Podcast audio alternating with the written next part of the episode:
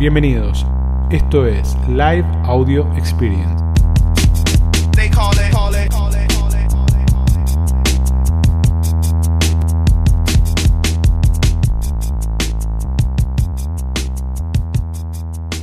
Bueno, arranquemos, arranquemos. Diferenciación. ¿De qué vamos a hablar? De diferenciación. Diferenciación y de retención, porque eso es lo que nos interesa.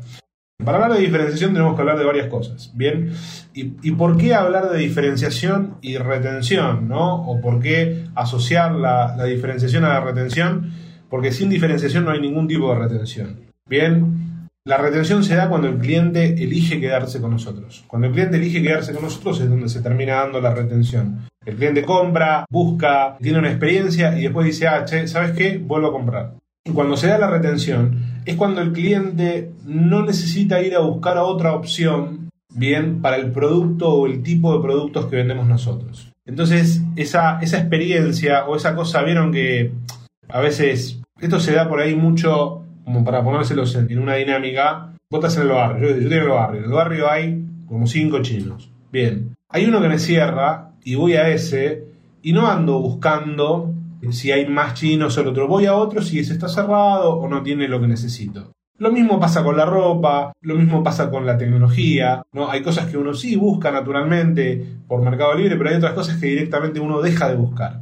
Bien, y va a comprar va a comprar, no sé, una pavada. Cerca de casa hay un local que vende calzado deportivo de todas las marcas y la realidad es que cada vez que alguien tiene que comprar en la casa un par de zapatillas, vamos ahí. No es que vamos a buscar a Mercado Libre por más que buscamos en Mercado Libre. Entonces, la retención se da bien cuando uno logra conquistar al cliente a través de una serie de factores. Entonces, para hablar de retención tenemos que hablar de diferenciación y para hablar de diferenciación tenemos que hablar de cosas que de alguna manera ya estuvimos hablando, que tienen que ver con precios, que tienen que ver con costos, que tienen que ver con la forma en que encaramos las cosas y la forma en que hacemos las cosas. Bien, entonces, básicamente, una persona te puede comprar por dos variables. Es muy simple. O te compra porque sos barato, o te compra porque le agregas valor, o porque sos diferente en algún tipo, o en alguna función, o en alguna característica específica. Pasa por ahí. O te compra porque sos barato, o te compra porque sos diferente y porque terminás agregando valor.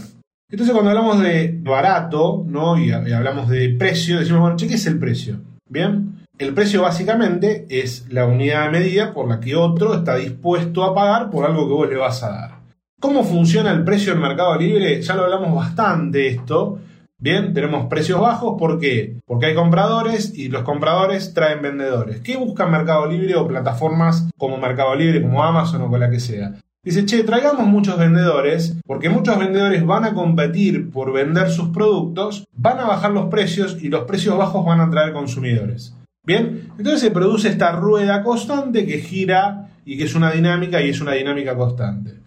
¿Cuál es la problemática de esta situación fundamentalmente? ¿no? Es que vos podés bajar el precio solo si tenés la ventaja y la capacidad de vender por precio. Bien, les pongo un caso de ejemplo muy de libro. IKEA es una fábrica de muebles, es un, es un retailer muy grande de muebles que logra tener precios bajos. ¿Por qué? Porque tiene economía de escala. Bien, entonces uno puede vender barato, puede vender a precios bajos cuando tiene la capacidad de vender a precios bajos. Bien, soy fabricante, soy importador, soy distribuidor. Cuando cumplo esas condiciones, yo puedo salir a vender a precios bajos, porque tiene que ver con una condición mía. Bien, ahora, ¿qué pasa en plataformas como Mercado Libre? Los vendedores no encuentran la manera de competir con otros, con los otros vendedores, y ¿qué terminan haciendo? ¿Qué terminan haciendo? Terminan bajando el precio. Entonces el precio bajo no es producto de una posición estratégica, sino de una posición competitiva. Bien, y esa posición competitiva no es ganada, bien, es autoimpuesta. ¿Qué es economía de escala? Cuando vos producís, por ejemplo, un millón de cosas, dos millones de cosas.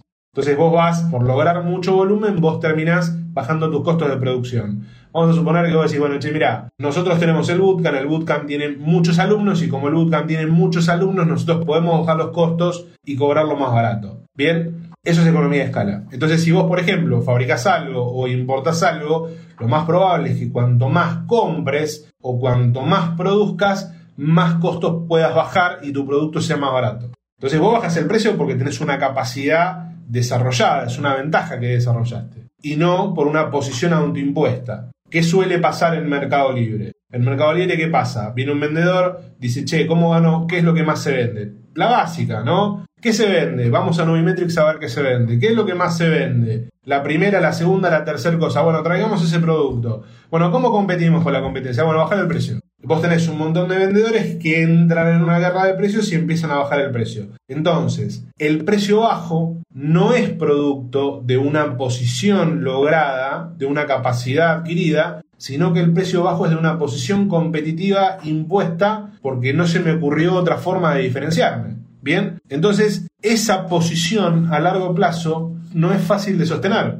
No podemos sostener una posición basada en precio si no es nuestra capacidad, porque a la larga nos terminamos comiendo rentabilidad, nos terminamos comiendo capital y empezamos a incurrir en un montón de problemas de negocios que, bueno, que a veces no se ven. A veces pasa que vos te encontrás en Mercado Libre un montón de vendedores que venden muy barato, andás a ver por qué y andás a ver cómo. Yo sostengo que muchos no hacen las cuentas, porque si hicieran las cuentas estarían un poquito más complicados. Ahora vamos a dejar un poquito las subjetividades, ¿no? Porque esto aparte es de manual, ¿no? Todo, no, Mercado Libre se vende por precio, si no vendes por precio no vendes, en Internet se vende por precio, si no vendes por precio no vendes. ¿Por qué? ¿Cómo elige la gente? Bien, acá yo tengo un estudio de Kantar. Kantar es una empresa de investigación internacional. Lo que evalúa son los disparadores de las compras de productos. ¿Por qué compra la gente? Bien, ¿qué es lo que dispara la compra de productos? 53% en la primera posición por necesidad.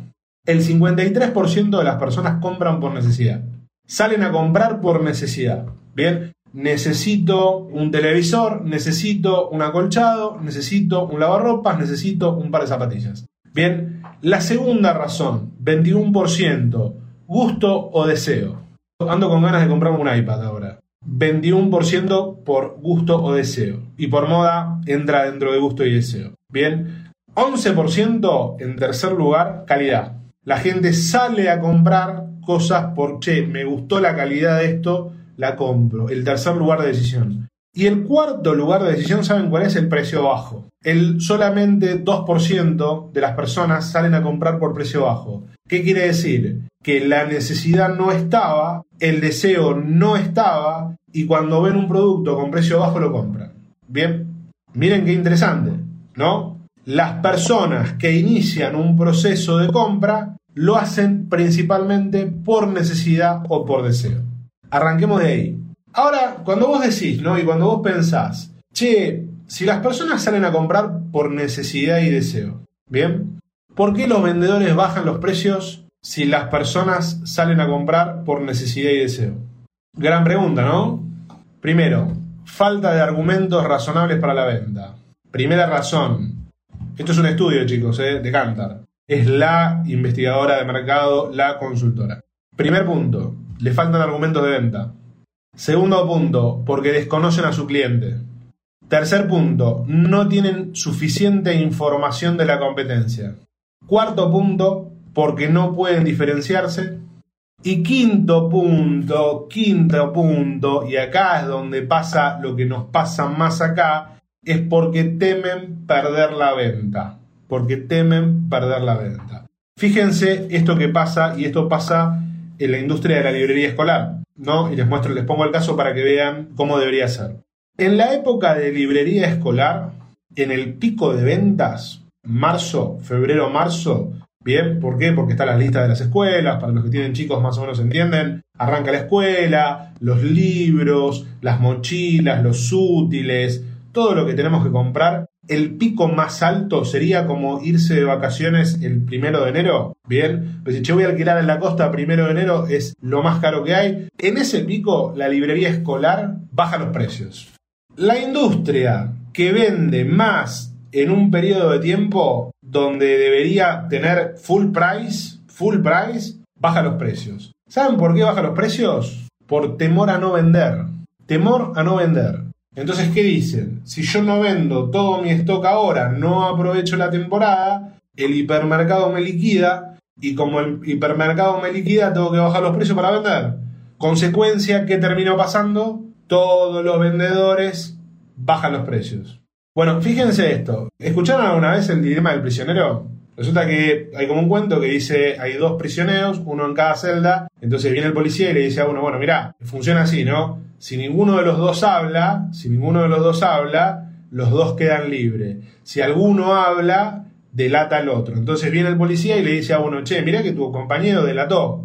Bien, entonces si vos hablás, salís libre vos. Si lo delatás, lo dejamos a él y te vas libre. Si vos no hablas, quedas preso. Y lo mismo le dicen al otro. Bien, entonces, ¿cómo funciona el juego? Fíjense, si los dos prisioneros cierran la boca, no dicen nada y confían en el otro, y confían en el otro, en que el otro no va a hablar, los dos salen libres. Ahora, si uno habla, hay uno que sale libre y el otro que sale preso. Entonces, nos pasa lo mismo con los precios. Chicos, a ver, fíjense esto. Agarren cualquier categoría de mercado libre, cualquiera, ¿eh? cualquier categoría de mercado libre, que tenga catálogo. Bien, se meten en catálogo y estudian el catálogo y se van a dar cuenta que los que compiten en catálogo son cuatro o cinco vendedores.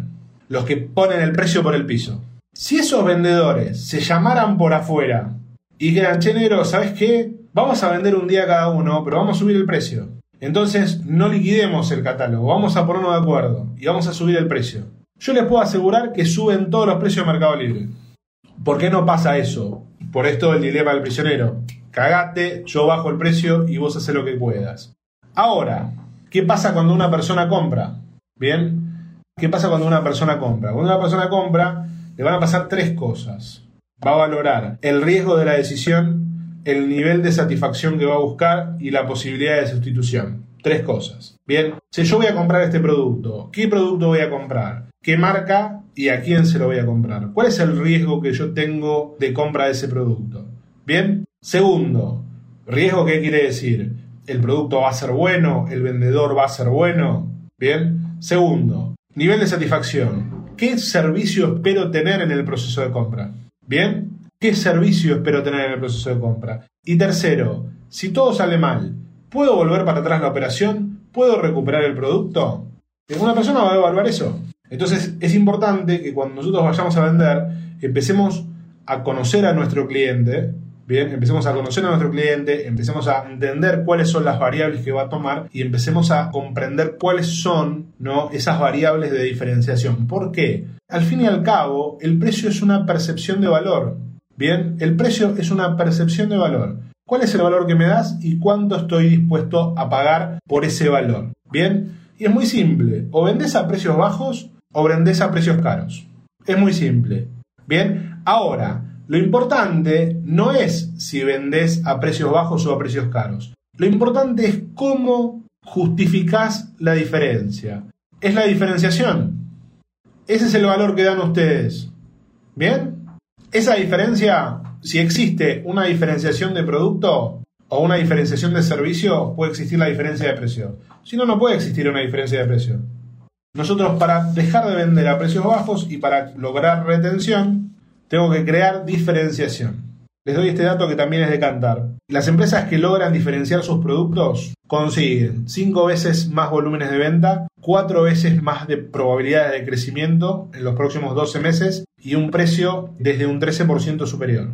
O sea que si vos te podés diferenciar, podés lograr todo esto. De nuevo la fuente es Cantar. Ahora, para comprender cómo nosotros logramos diferenciarnos, nosotros tenemos cinco niveles de diferenciación. Hay un episodio del podcast donde hablamos de esto, vayan a buscarlo. Hay un episodio del podcast que hablamos de esto, que son las etapas de diferenciación. Las vamos a pasar rapidito. La primera etapa es disponibilidad. Vendo porque tengo un producto que el otro no tiene. Bien, la segunda etapa es la de costo. Vendo porque soy más barato que vos. La tercera etapa es la de calidad vendo porque tengo una mejor calidad y porque tengo un mejor servicio que vos. La cuarta etapa es la de diferenciación. Soy diferente a vos. Y la quinta etapa es la de disrupción planificada, que es donde tenemos que ir a buscar. En función de esto, de estas cinco etapas, nosotros tenemos que buscar, entender dónde estamos nosotros, en función de dos ejes. Por un lado, el nivel de diferenciación, qué tan diferente soy. Y por otro lado, el nivel de disrupción, esa diferenciación, ¿qué tan grande es? Entonces, fíjense esto. Nosotros tenemos el eje 1, el de arriba de todo, que es el más importante, es donde vamos a tener los líderes disruptivos por un lado que logran muchas capas de diferenciación y un nivel de innovación muy alto. Bien, Después tenemos el, eje 3, donde tenemos, digamos, los líderes conservadores, son los que tienen muchas capas de diferenciación, pero con una disrupción muy baja. Hace lo mismo que lo que hacen todos. Después tenemos el 2, que es mucho nivel de diferenciación, pero pocos diferenciadores, bien que son los innovadores eventuales, van encontrando cosas. Y por último la 4, que son los rezagados. No tienen nivel de diferenciación y no tienen capas de diferenciación. Dentro de esta dinámica, dentro de este cuadro, dentro de estos ejes, nosotros nos tenemos que ubicar. Ahora, la clave acá, bien, la clave acá es que nosotros tenemos que buscar no la gran idea. Ahí está la diferencia. No necesitamos una gran idea que diga somos súper diferentes, estamos súper diferenciados. Lo que necesitamos hacer es crear pequeñas diferenciaciones en múltiples niveles, bien, en múltiples lugares. Entonces, nosotros podemos buscar esto. Nosotros podemos tener una diferenciación, por ejemplo, por nicho, porque nos dedicamos a un nicho específico. O una diferenciación por comunicación, porque hablamos de una manera distinta. O una de producto, porque buscamos, por ejemplo, reinterpretar los productos que se venden y encontrar los productos que por ahí no vende todo el mundo. Bien, el storytelling, la narrativa, cuál es nuestra narrativa, el modelo de negocios, bien, y por otro lado, la cultura de ejecución.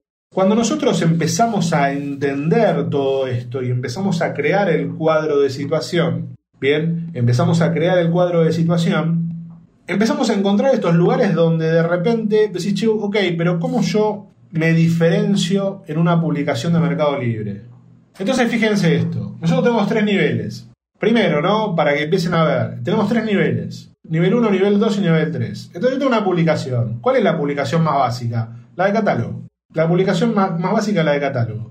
Es foto, descripción, nada más. Nivel 2, informativa. Bien, informo. Nivel 3, comunico. Elijo qué decir, de qué hablar de mi publicación, en qué centrarme. Bien, qué valores voy a destacar. No hago una publicación informativa de catálogo, sino que elijo ¿Qué voy a contar y a quién se lo voy a contar? Nicho. ¿A quién le vendo? Le vendo a todo el mundo, no me interesa. Bien, indefinido, no sé a quién le vendo. Nivel 2, general. Bien, le vendo a los que aparezcan. Nivel 3, elijo un nicho específico. Bien, elijo un nicho específico. Fíjense, todo esto tiene que ver con una publicación, ¿eh? Productos. Básico, nivel 1 es básico, nivel 2 es aumentado. ¿Qué es un producto básico? Por ejemplo, un taladro. ¿Qué es un producto aumentado? Un taladro más unas mechas. ¿Qué es un sistema de productos? Un taladro, punta Philips, mechas para pared, mechas para madera, algunos guantes, porta taladro. Oferta, propuesta, inferior, igual o superior. Mi propuesta de valor es superior. Envío, básico, lo que me da Mercado Libre, automático, te llegan las notificaciones, asistido, te voy acompañando en el proceso. Estoy pasando rápido porque son muchos temas, ¿no? Bueno, y el storytelling, ninguno, no tengo ningún storytelling centrado en el vendedor. ¿Cuál es el storytelling centrado en el vendedor? Somos mercado líder, platinum, que buscamos lo mejor, etcétera, zaraza, zaraza, zaraza. El storytelling centrado en el cliente es el que le habla al cliente en función a sus necesidades. Modelo de negocios transaccional, vendo, no me importa quién le venda. Relacional, trato de tener una interacción. Vincular, trato de captar al cliente.